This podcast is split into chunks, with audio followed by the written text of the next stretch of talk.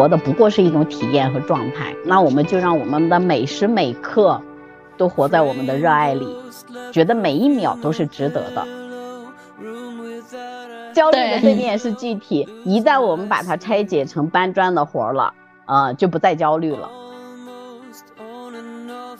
我们要花费百分之八十以上的时间聚焦在我们的优势上，而不是我们的短板上。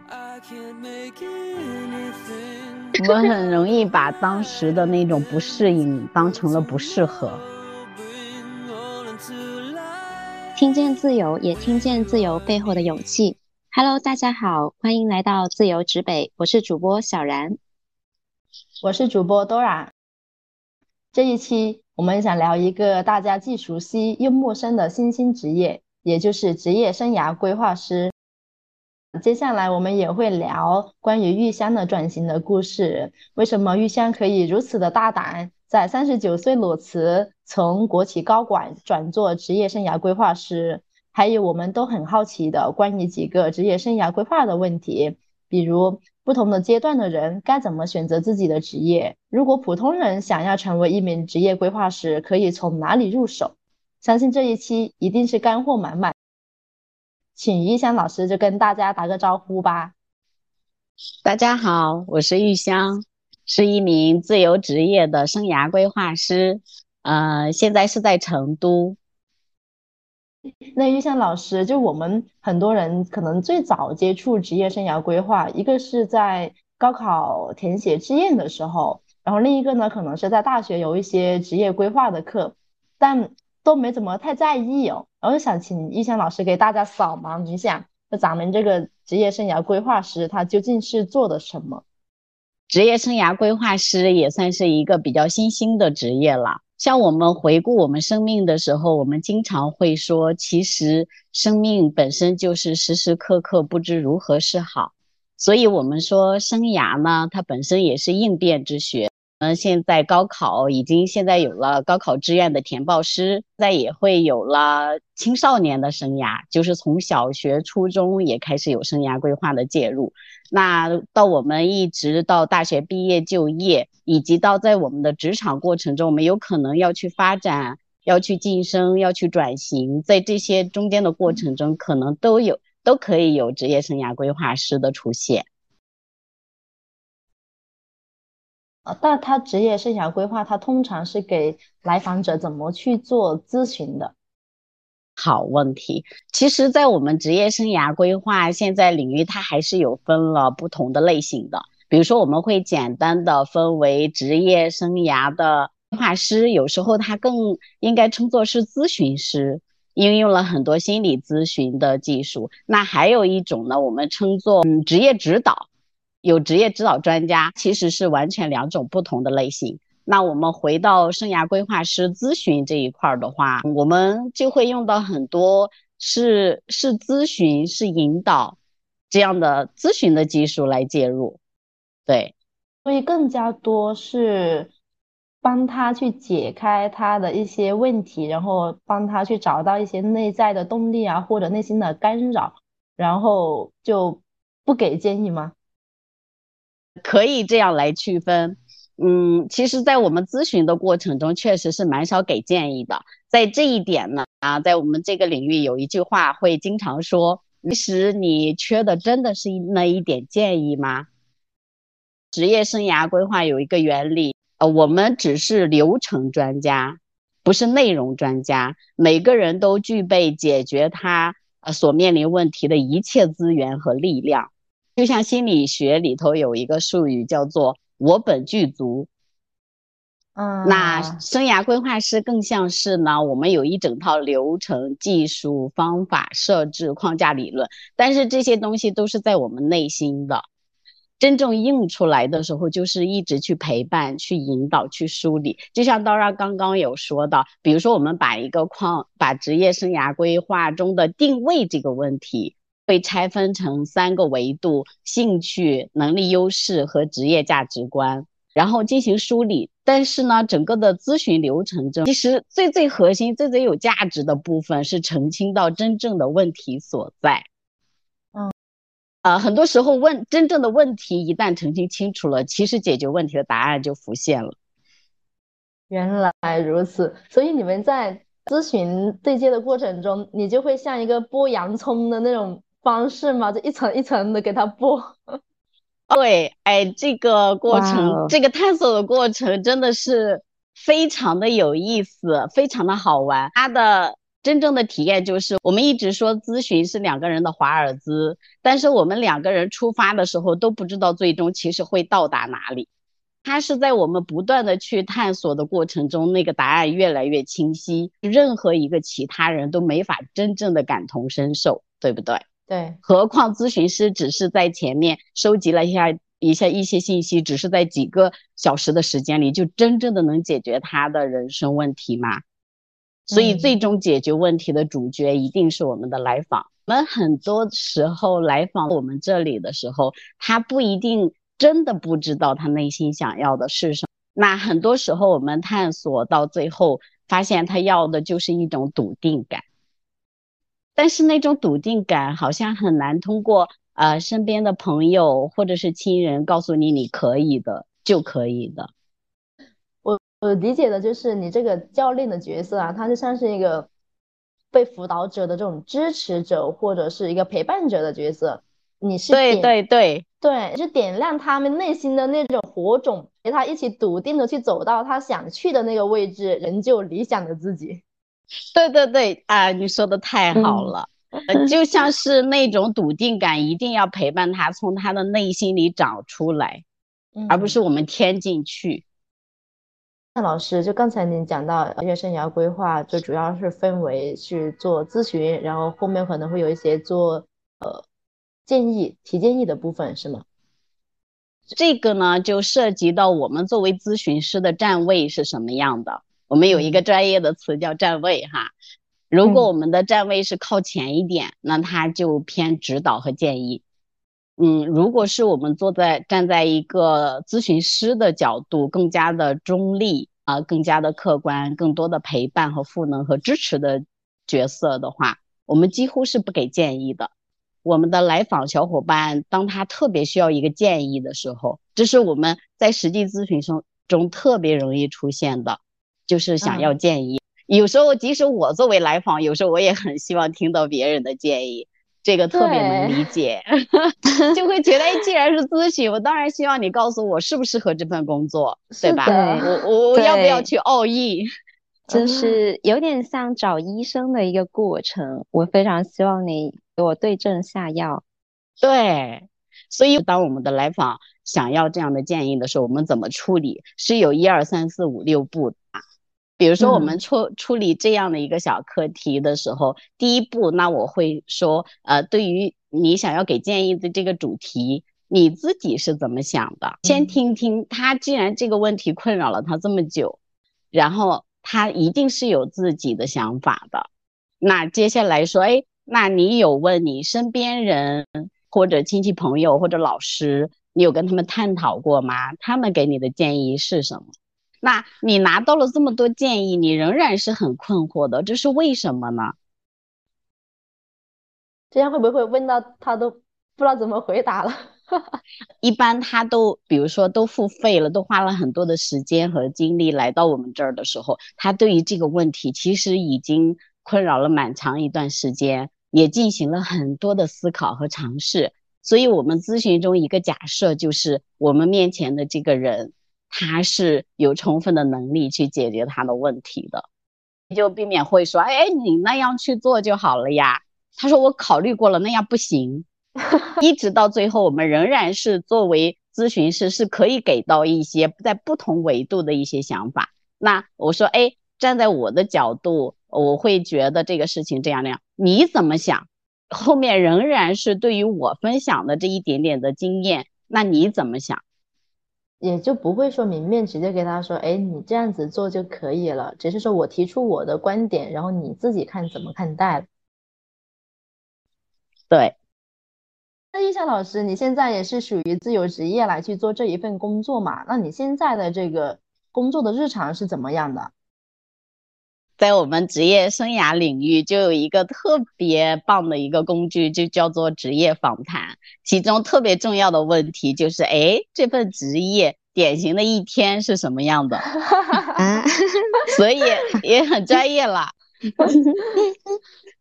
其实，在我自由职业的时间算下来有两年半了，嗯，它中间也会发生变化。那我刚转换成呃自由职业的生涯规划师的那段时间，每天都是一种感觉，就是被梦想唤醒，每天热气腾腾的 啊！对，就会嗯，一天嗯，每天起床，然后就会想到啊，我今天要做。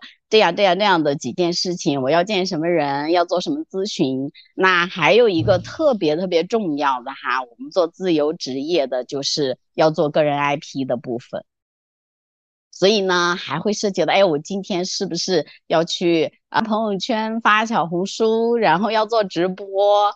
呃，对，大概的一天的工作下来之后，哇。我居然有二十项要做的事情，把这个勾画完，觉得这一天好充实啊！当然也挺累的。然后呢，我们家先生就会说：“啊，你这真的是自由职业，所谓的退休的状态吗？为什么觉得你比我还卷？” 就是自由职业者的人其实是比打工人还要更卷的。对，嗯。还有一个，就好像是会有一段时间，工作和生活的边界不存在了。那因为每件事情都是自己想要去做的事情。就我跟小人之前也有一个困惑，就是职业生涯规划师是不是仅限于是在职场的人来咨询？像我们这一类已经是自由职业的人，他适不适合做咨询？哇，嗯，都 OK 的，只要有困惑都能。都能都可以去找，是吧？对，一份比较理想的事业是结合了我们的兴趣、我们的能力优势和我们的职业价值观的。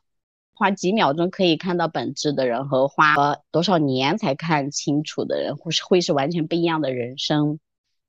那其中涉及到兴趣的，会经常跟来访分享的一点就是。兴趣代表着我们未来的可能性，能力呢代表我们当下的力量，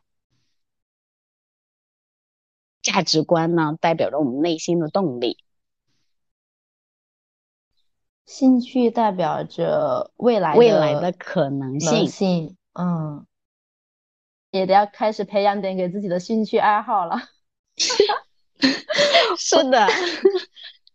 我还特意的去搜索了一番，有什么兴趣爱好，就很多人会列什么五十种、一百种，我就在那里翻翻哪一个我感兴趣。啊，特别好玩的地方哈，就是我们可以通过一些特别简单的事情来发现你的。除了我们做测评、做咨询，日常中我们也可以经常用特别好玩的问题哈，比如最近的来访，大家都很关。呃，很关注的是自己的擅长的部分，就很想知道我的能力优势、我的天赋才干，我比别人特别强，或者是比别人做起来轻松的是什么？那我们用一个特别简单、特别好玩的问题，可以看到你周围的人在向你求助的时候，最容易是因为什么事情求助你呢？哇，这个有很有意思。对，与你擅长的部分，其实周围的人有时候比你还清楚。回到就是我们玉仙老师身个人的经历的部分啊，玉仙老师呢，他是从体制内裸辞的。那在此之前的话呢，他也是做了一些呃不同的尝试。所以是啊，想请问一下玉香老师，你在裸辞之前，你是发生了哪些事情让你？萌生出了说你要去做一个裸辞的准备呢？我之前的行业是金融投资嘛，开始我本科的专业是工科，是化工机械，然后后来的时候读研读的经济学，嗯，当然我离职前的这个它算是国企嘛，我工作了八年半的时间，一说从一开始就知道有离开，有可能不是因为行业，而是因为它的。组织性质，觉就很像是气场不合。从我进入的第一天起，我就知道我一定会离开。嗯，一直到差不多是四年前吧，工工作也出现一些变动，就像是一个契机。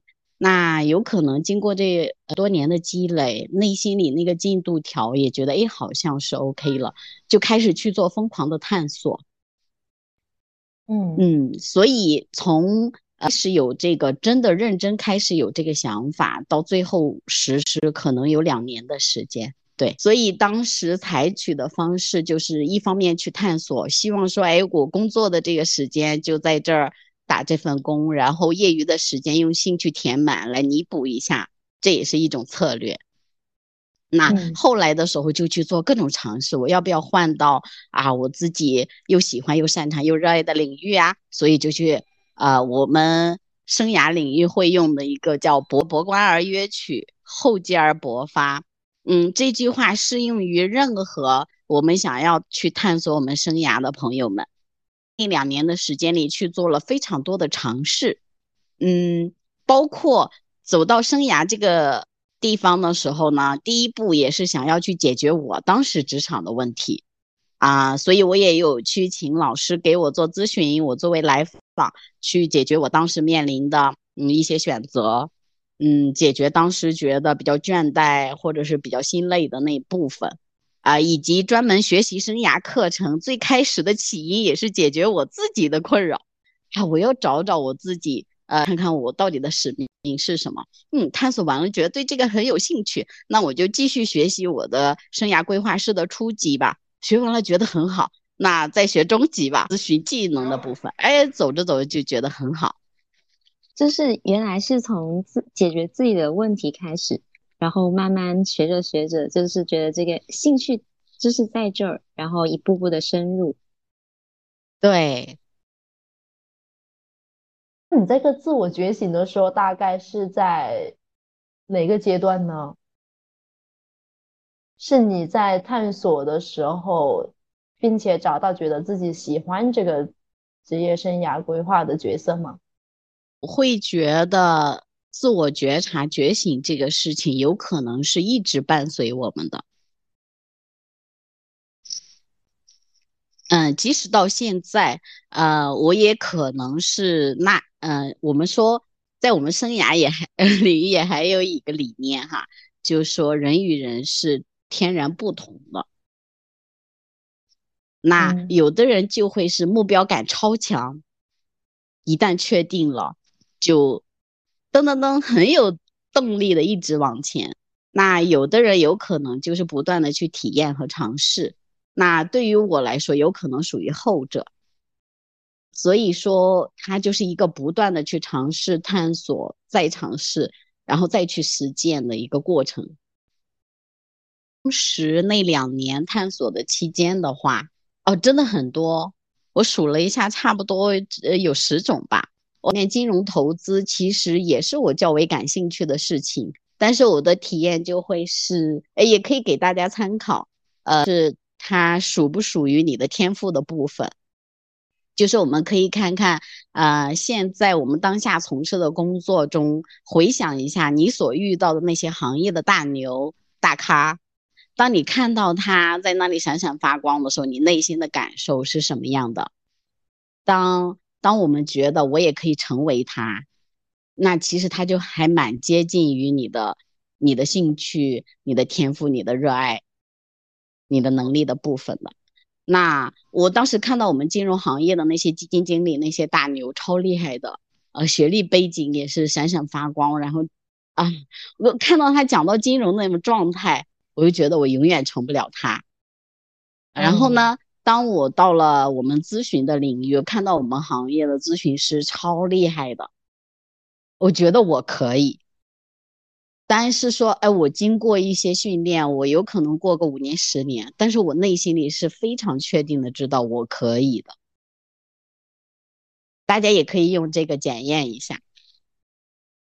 刚才都已经在脑海中去想一下 以前的。以前我因为我以前是做品牌公关的嘛，然后我想象一下啊，这种行业的牛人，我觉得嗯，完全是做不到的。对，我们心里是有答案的。嗯，哎呀，我觉得这一期好有意思，就是玉香老师通过自己的经历啊、经验，就是给大家出了很多的思考题，就每一个都很适合我们深入的去探索。丽莎老师，你在呃成为这个自由职业者的之前啊，你探索那么多东西，你觉得你遇到的最大的挑战是什么？嗯，如果说到挑战，那就是一种不确定性。我们其实我们人是很需要一种确定性作为安全感。对，那种不确定性就是。嗯，就像是我们刚出来找工作的时候，不知道哪一天会找到一个什么样的工作。更贴切的形容方式，就像是另一半。对于我们还 没有找到另一半的说，我不知道我在哪一天会遇到一个什么样的人，跟他走多远。那又忐忑又期待。对对对对，原来是在探索的时候就会有如此的。不确定性的感，这种感觉是很强烈。那成为自由职业者后，这种不确定性感应该更强了吧？对，哇，嗯嗯，对我其实会觉得很容易劝退。没关系，我们看到的是一个个的真相。但是呢？回头去看，仍然觉得很值得。这个是一种很奇妙的感觉，对不对？自己走过了，踩了坑，然后爬出来都还不知道，然后别人就劝别人有坑，但是回头看看，仍然觉得这个坑踩的值，是不是？很矛盾。那你可以总结一下嘛？就是你在这个从零到一的过程中，是有哪几个经历的阶段呢？前面没有辞职前那两年。算作探索，就是博观。嗯，后来约取做了决定，就像是期待，就是很兴奋了，觉得要开启新的一段旅程了，就很期待，也很投入。然后呢，中间会经过一些，哎，我觉得自由职业还蛮挑战的。一说到了后面的时候，其实缺乏的一部分是我们商业的部分。嗯，要去做个人 IP，那自由职业一个人就蛮像是一个人就要是一支队伍。就我跟其他的同行朋友去交流的时候，他会觉得哈，就是我们咨询技能的提升和商业部分的修炼，嗯，要是五五分，一半一半。哇，我们这个圈里头很多咨询师来说，呃，技能不是问题，他们真的很棒。但是后来大家很多都会放弃，其实是因为商业的部分。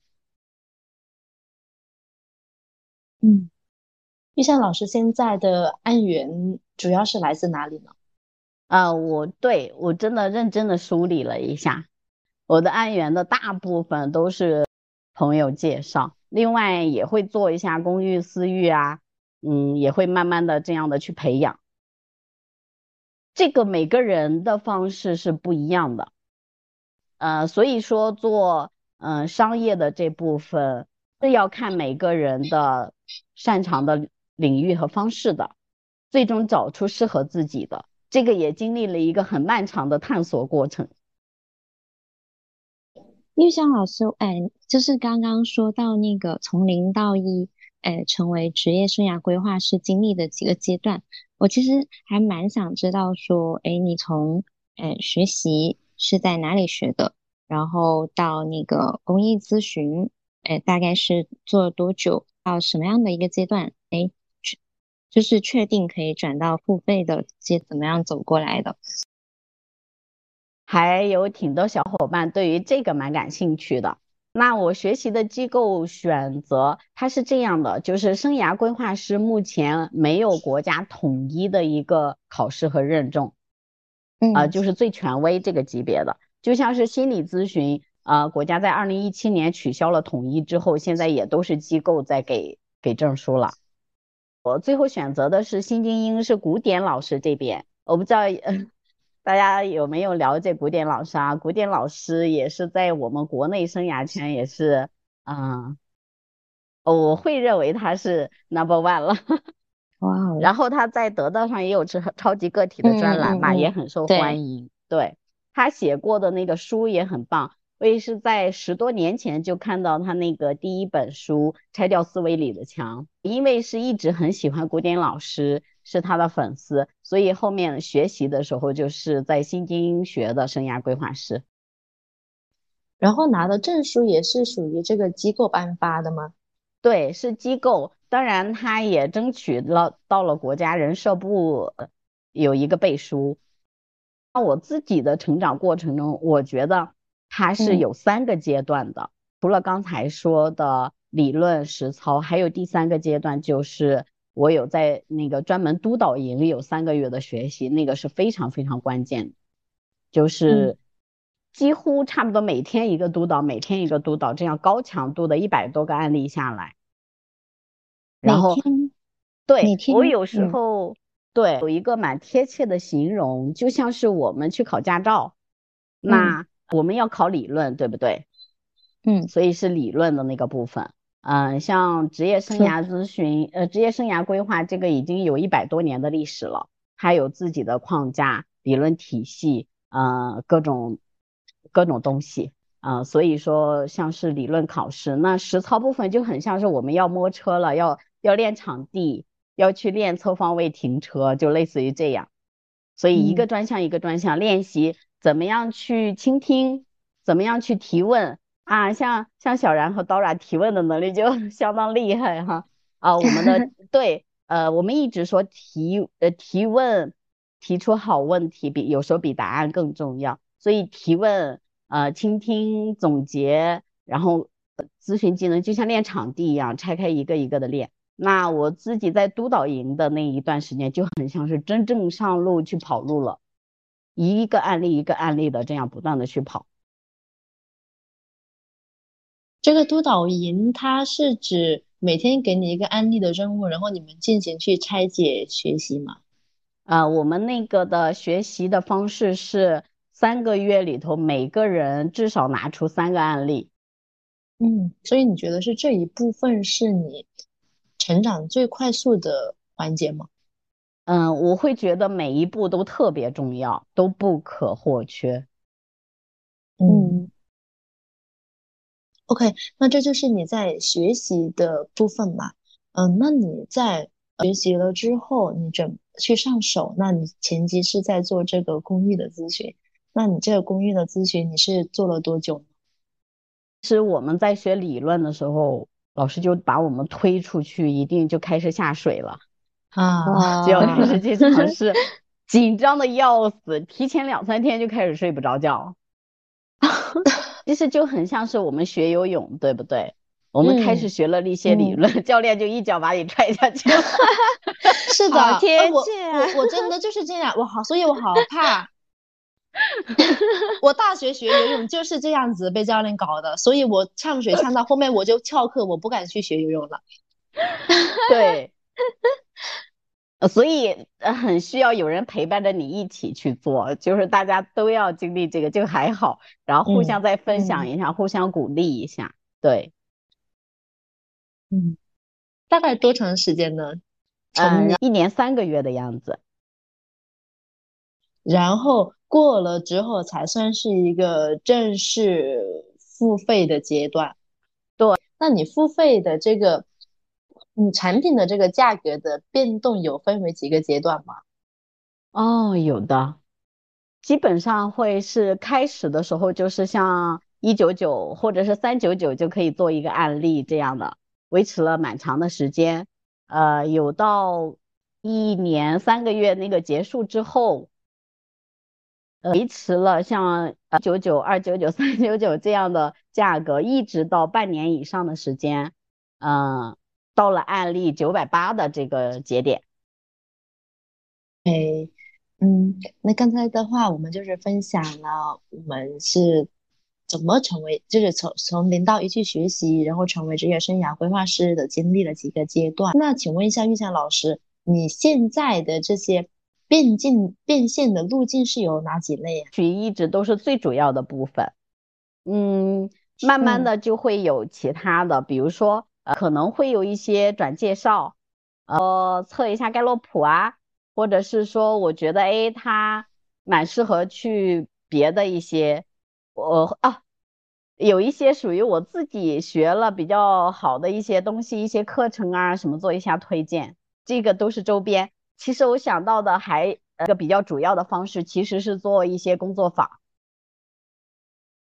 嗯，慢慢的它会有很多周边，比如说我会很除了生涯，我还特别的喜欢财富这个主题，所以呢，我有去学呃财富流沙盘的教练，然后就会去带这样的。嗯，盘他另外，因为财富一直跟我们个人的成长是非常有关系的，所以跟生涯也会有结合。有时候我会把它作为，嗯，作为我送给我的咨询客户的一个礼物，所以它中间是可以有这种协同的啊。比如说带一场财富流沙盘教练本身也是收费的，啊，有可能我的咨询客户我就作为作为嗯送给他的。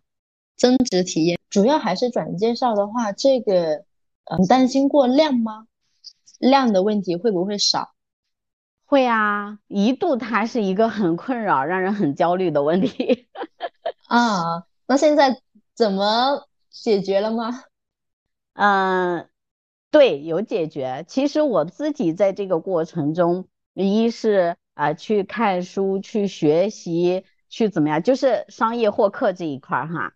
然后我去各种体验去学习，呃，最这我还请了我的教练的，我请了商业的教练来陪我去拆解，看看，对我觉得那个是非常棒的一个体验，嗯嗯，所以说我就会慢慢发现，它会变成一个搬砖的活儿。我们说焦虑的对面是具体哈，焦虑的对面是具体，一旦我们把它拆解成搬砖的活儿了，呃，就不再焦虑了。要想很好的活下去，自由职业者 一定要成为业务员、销售人员。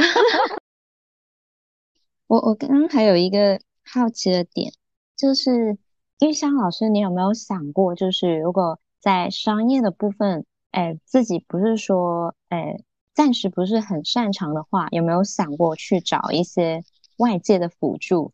比如说，哎，你是呃更擅长去做业务，就是。呃，职业生涯咨询、职业生涯规划这块，那商业引流的部分是不是可以去找外面的人？这让我想起来，好像也有这样的思考和尝试。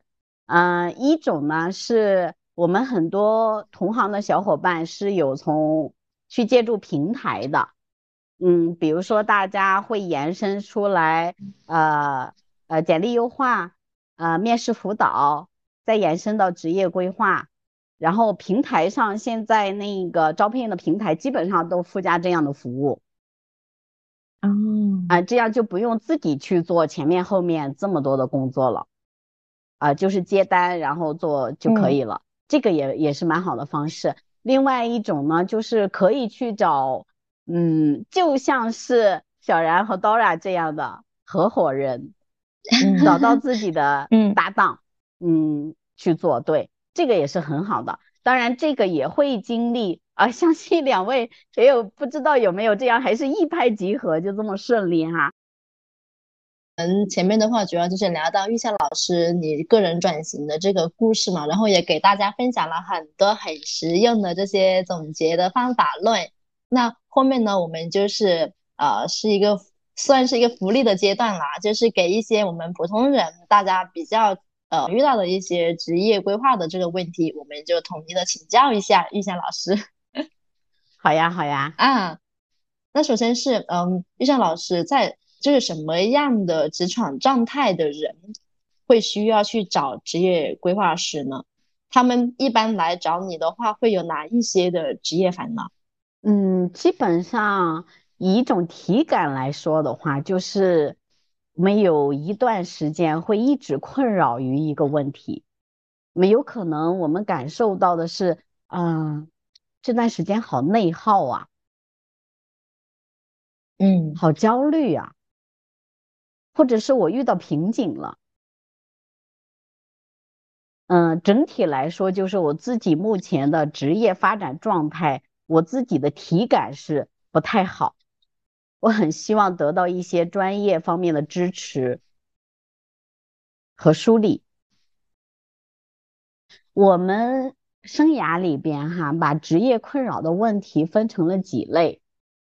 第一类就是定位为呃类的，叫做找方向。嗯，它的本质呢就是方向不清晰。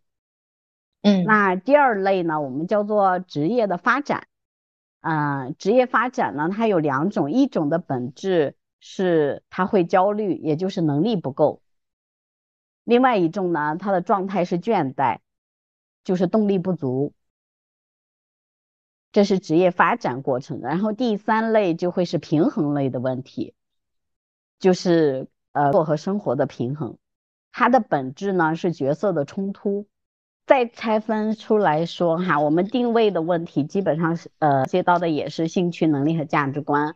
然后呢，呃，古典老师的一句话就是，我们在这个三个维度上，其实希望达成的状态就是我喜欢干，我擅长干，然后我又特别爱干。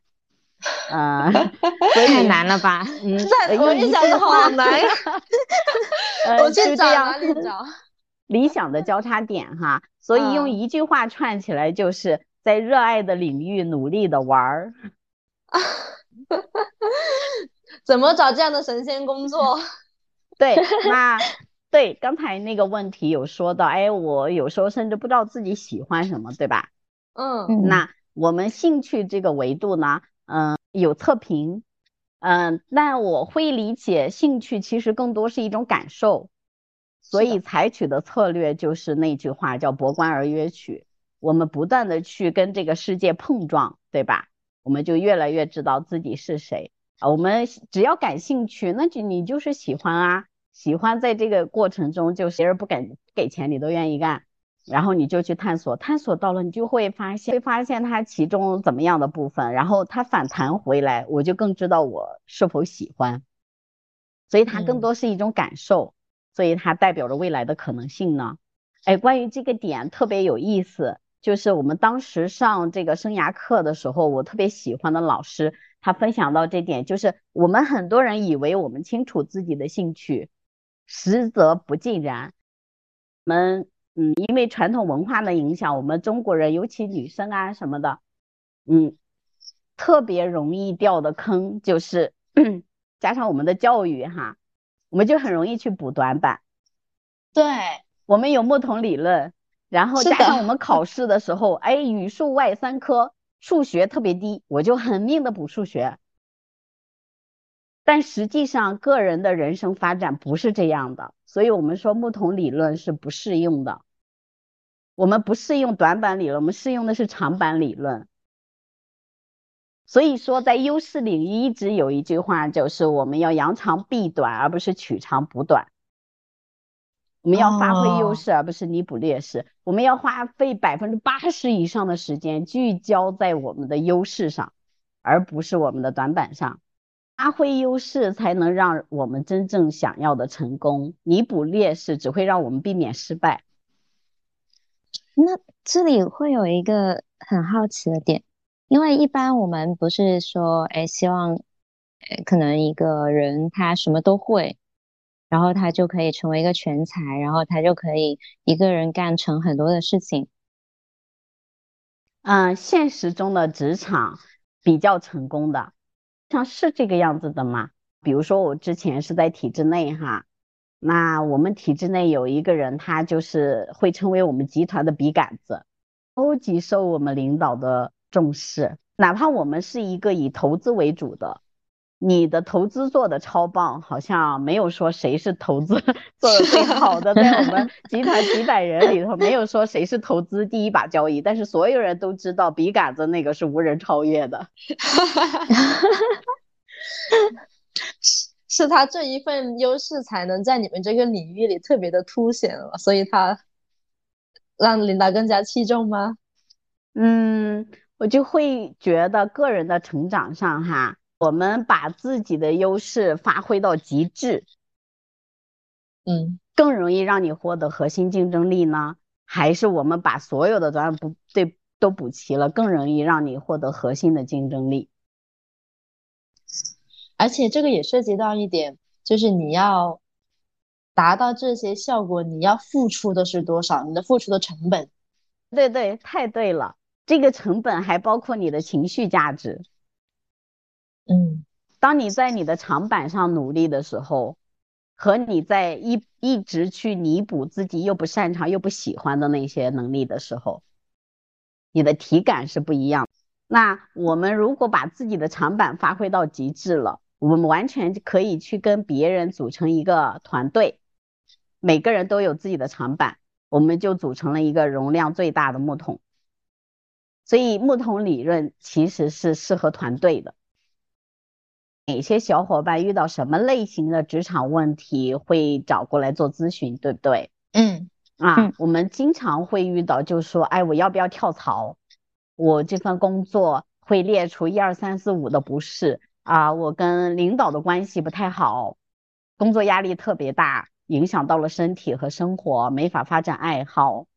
有些倦怠，找不回激情了，就有有一个原则就蛮好的。我们一直说，我们想要好的生涯的，叫做是追而不是逃。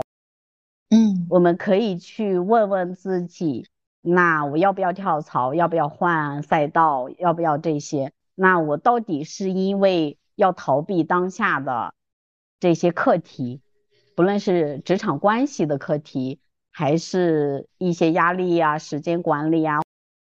还是说我是真正的去追逐内心更想要的东西，或者我们经常会说，那换个池塘就会游泳了吗？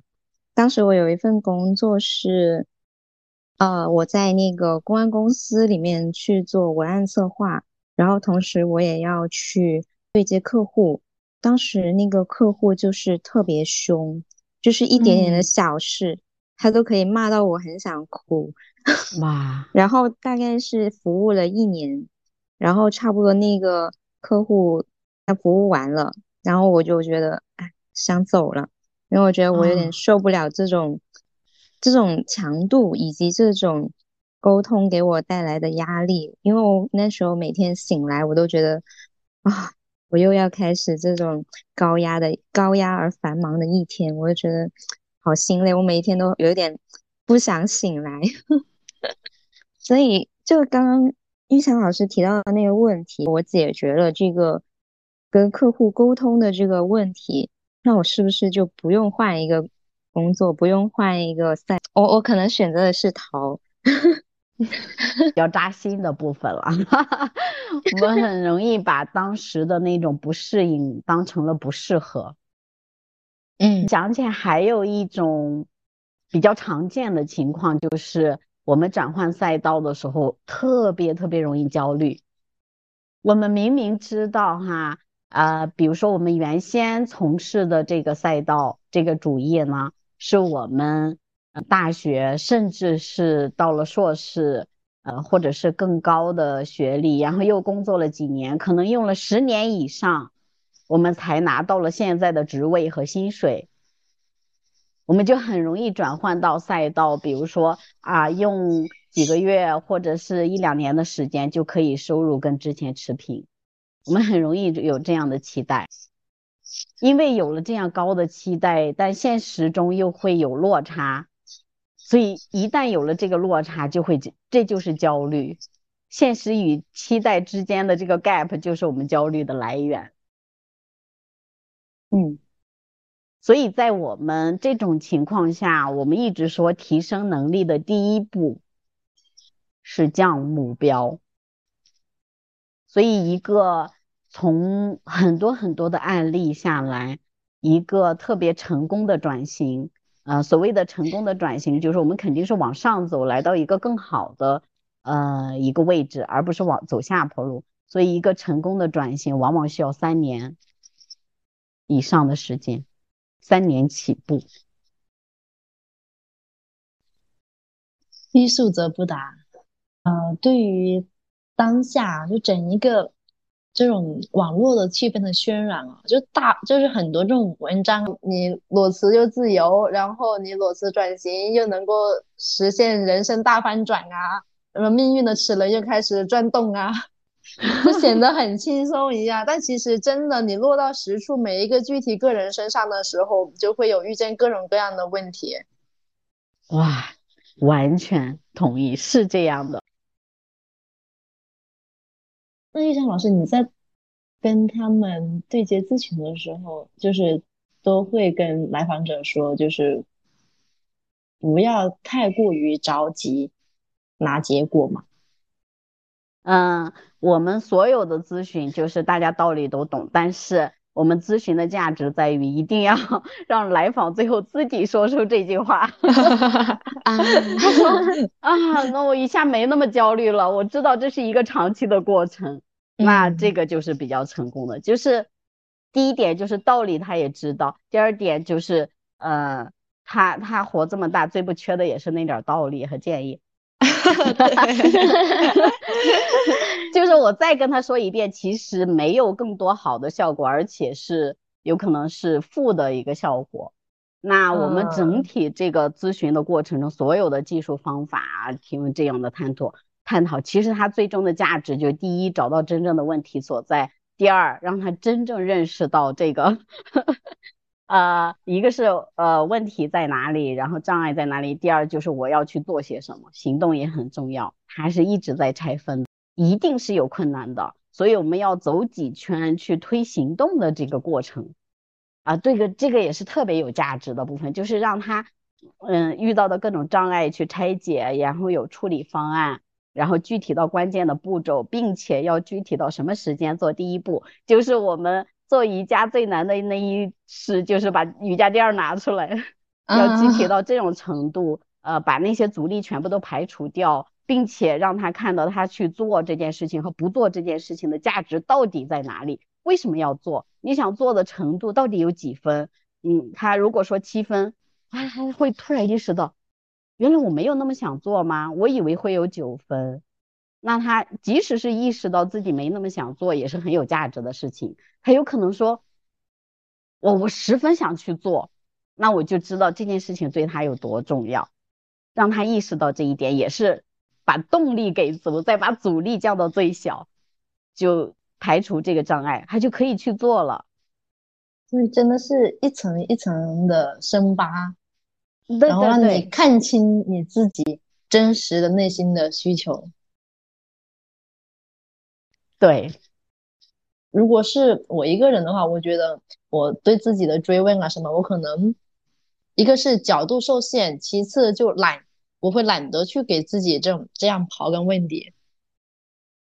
哦，所以很多时候就可能，嗯，所以就停留在了表表面上。所以就是会对很多的问题没有找到实质上的障碍，呃，特别有同感。我即使作为咨询师，有时候要对自己进行这些问题 提问回答的时候也挺难的啊。有一种特别好的办法就是自由书写，就自己啊一直写，一直写，一直写，天马行空的写。啊，其实一一方面是蛮疗愈的。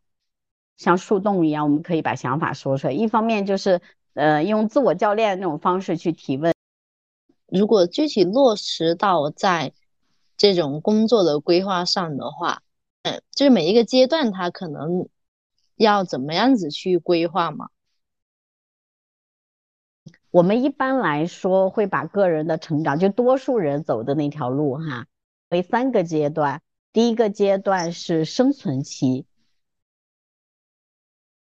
我们要赚出能够维持我们想要生活的这种呃收入的能力，然后第二个阶段叫做发展期，我们可能需要晋升，需要呃升职加薪，或者是我们有可能去呃换到更大的平台，这样一个发展期，然后或者是有一些转换赛道的过程去探索。那第三个阶段就是使命期、自我实现期，多数人会经历这个。不过呢，有些人有可能是一直困在生存期的。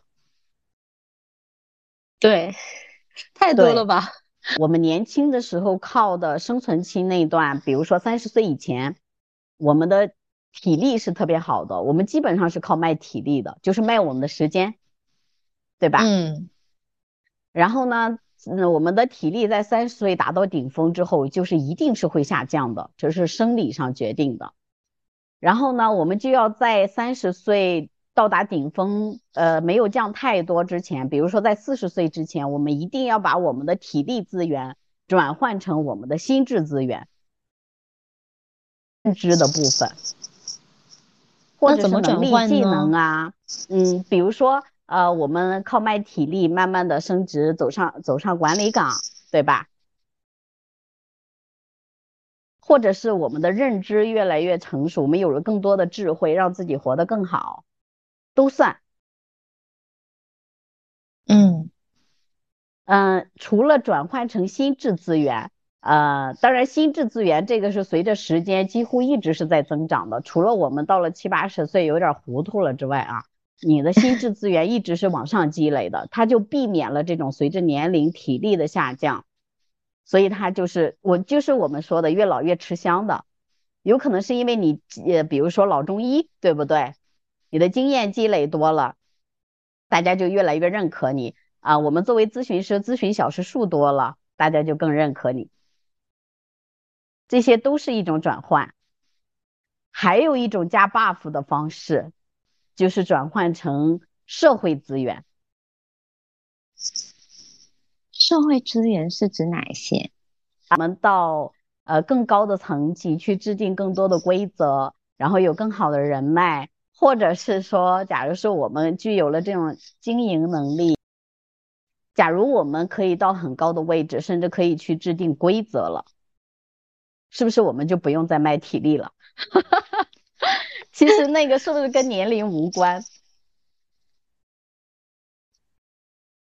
我们一直在自己喜欢、热爱的领域不断的去投入，然后要么你成为一个行业的就是专家，那自然不会淘汰。要么你就去试了很多，你有了很多的选择权。嗯，所以还是多培养兴趣爱好，多给自己更加多的储备一些更加多未来的可能性。对对对，老师，您现在呃自由职业嘛，那其实就属于算提前退休了。那这个提前退休的这种状态，也是每个职场人的一个梦想。也有看到你的小红书的昵称是写的是。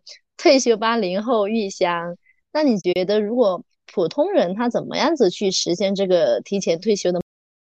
一般来说会用一个词叫做财务自由，对不对？啊，嗯，对，财务自由传统意义上的定义也是呃我们呃日常的一种收入能够大于支出，呃被动收入吧，确切说。就是或者是税后就睡着的那个税后收入大于自己的支出就可以退休了，这是我们一般意义上的答案。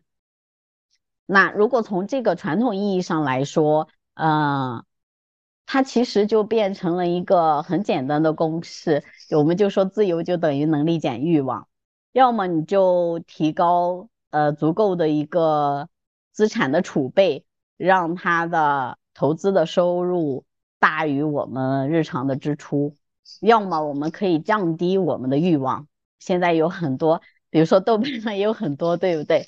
啊，极简的主义的小组啊，还有一周花一百块钱的小组啊，如何省钱抠钱小组，对对对对，断舍离呀，就是这样。其实我们降低我们的欲望，有可能我们是更幸福的。嗯。一种我记得是得到里边呃有提到的哈，它也可能是呃借鉴的其他地方，就罗振宇那边讲到的，就是我们嗯呃活的不过是一种体验和状态，那我们就让我们的每时每刻都活在我们的热爱里，觉得每一秒都是值得的，那他其实已经是一种退休的状态，或者是彻底自由的状态。啊，但是我想想，如果套用在职场人身上的话，这个就几乎不能实现了。嗯，啊，就是所以这个才是说很多人想要转换赛道，嗯，去转型的原因。就是会希望转到咱们刚才说的，结合了兴趣、能力和价值观啊，又喜欢干、又能干、又热爱干的一个事情上。那他觉得本身就是每天都觉得哎很满足、很开心，也觉得很游刃有余。到最后去转型到了这样的一个状态中，已经是自由的状态了。因为你有了再多的钱和再多的时间，你想要的也不过是这个。嗯，那何不现在就这样？是的，是的，这点很赞同。嗯，另外的话，我们很容易把它当成一个目标，就是我要，比如说一线城市的人，甚至觉得我要赚够一个亿，我才能退休。那呃，这个就丰俭由人哈，有其实是不是一个终点？我们很容易觉得一个数字放在那儿，我只要赚到哪怕是一个亿，那它也是一个具体的数字。我赚到那儿退休啊，一下就结束了。不，然后不管我们是三十岁、四十岁、五十六、六十岁退休，我们退休之后都不是终点。你财务自由了，你要做什么呢？你还不是要找到自己的热爱，去好好的投入去做些什么事情。所以能让我们获得成就感的是持续的投入。而不是持续的漂浮，我们顶多耍了几个月，躺平了几个月，你就躺不住了。真正的躺平不是每个人都能做到的，太难了，百分之九十九的人都做不到真正的躺平。我最近听到一句话，就是说，自由不是什么事都不做，自由真正的自由是你在做你想选择做的事情。说的太好了，是的，嗯。那玉香老师，我最后一个问题啊，如果普通人想要转型成为一名职业生涯规划师，你觉得有哪一些必要条件呢？呃，会建议他前面先去做一下相关这样的探索和测评啊，比如说你的兴趣的测评，你是不是擅长喜欢跟人打交道的事情，喜欢跟人打交道，你的共情能力。然后还有就是，比如说你平时你喜不喜欢看这一类的心理学的东西啊？然后那个，比如说给大家推荐，如果想从业的话，一定是要从基础开始看起的。比如生涯领域推荐一个是金树人老师的《生涯咨询与辅导》，如果可以把这本书从头至尾很有兴趣的看完，那也是的，也是一个很好的检验。先把这个领域类似于畅销书那个级别的东西你去看，你觉得从事之中都很感兴趣，有心流，然后也很愿意去分享，很愿意拿这些去解决自己和身边人的问题，这些都可以作为检验的标准。比如说，大家可以去看看《活得明白》，在我们这个领域里头又有趣，咨询又做得很好，结合了心理咨询特别好的就是贾杰老师。我还特别有喜欢和推荐哈克老师那个做自己还是做罐头哈。也帮自己更好的去做自己，然后古典老师的那个三部曲，呃，威力的墙，你的生命有什么可能？还有跃迁成为高手的技术，那些都可以拿来看看。还有比如你的降落伞是什么颜色啊？啊，百岁人生啊，转行啊，书单列起来。对，哎呀。感谢玉香老师的这个书单的分享，也感谢玉香老师我们今天播客那么多掏心窝的分享。那我们今天的播客就到这里啦，欢迎大家订阅关注。关于职业规划、自由职业的问题，也可以加入我们的听友群咨询。我们下期再会啦。